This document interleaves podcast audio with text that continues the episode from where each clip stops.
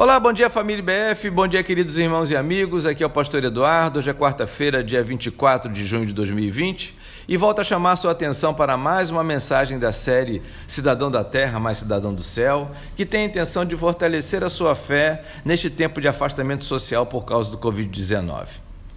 Hoje quero ler este pequeno versículo no início da Bíblia, que se encontra em Gênesis capítulo 1, verso 3, que diz assim: Disse Deus: haja luz e houve luz.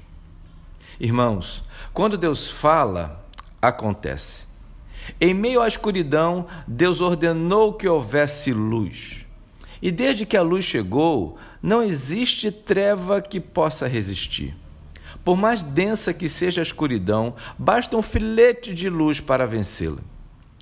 Isso me faz lembrar da história sobre uma experiência muito impactante que um guia turístico proporcionava aos visitantes de uma caverna. Certamente, o local desfrutava de boa estrutura de segurança e iluminação. Mas quando ele chegava com os visitantes no fim da caverna, ele apagava as luzes, deixando-os numa absoluta escuridão, a ponto de não se verem, mesmo estando ao lado um do outro.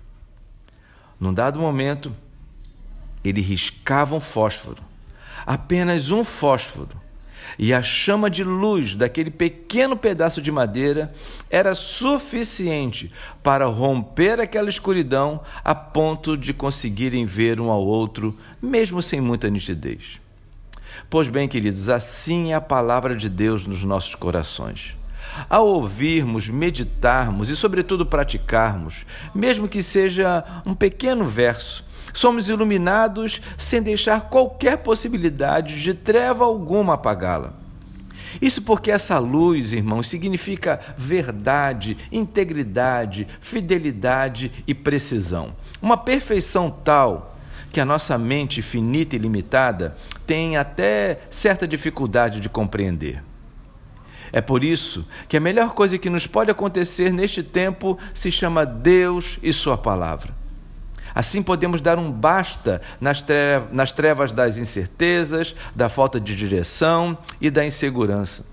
Certamente, irmãos, a nossa mente e olhos humanos hão de conviver com muita escuridão de alma, de caráter, com muita corrupção, ódio, inveja e egoísmo das pessoas, mas toda essa treva não será capaz de se sobrepor a uma mente e coração cheios da presença de Deus e da sua luz.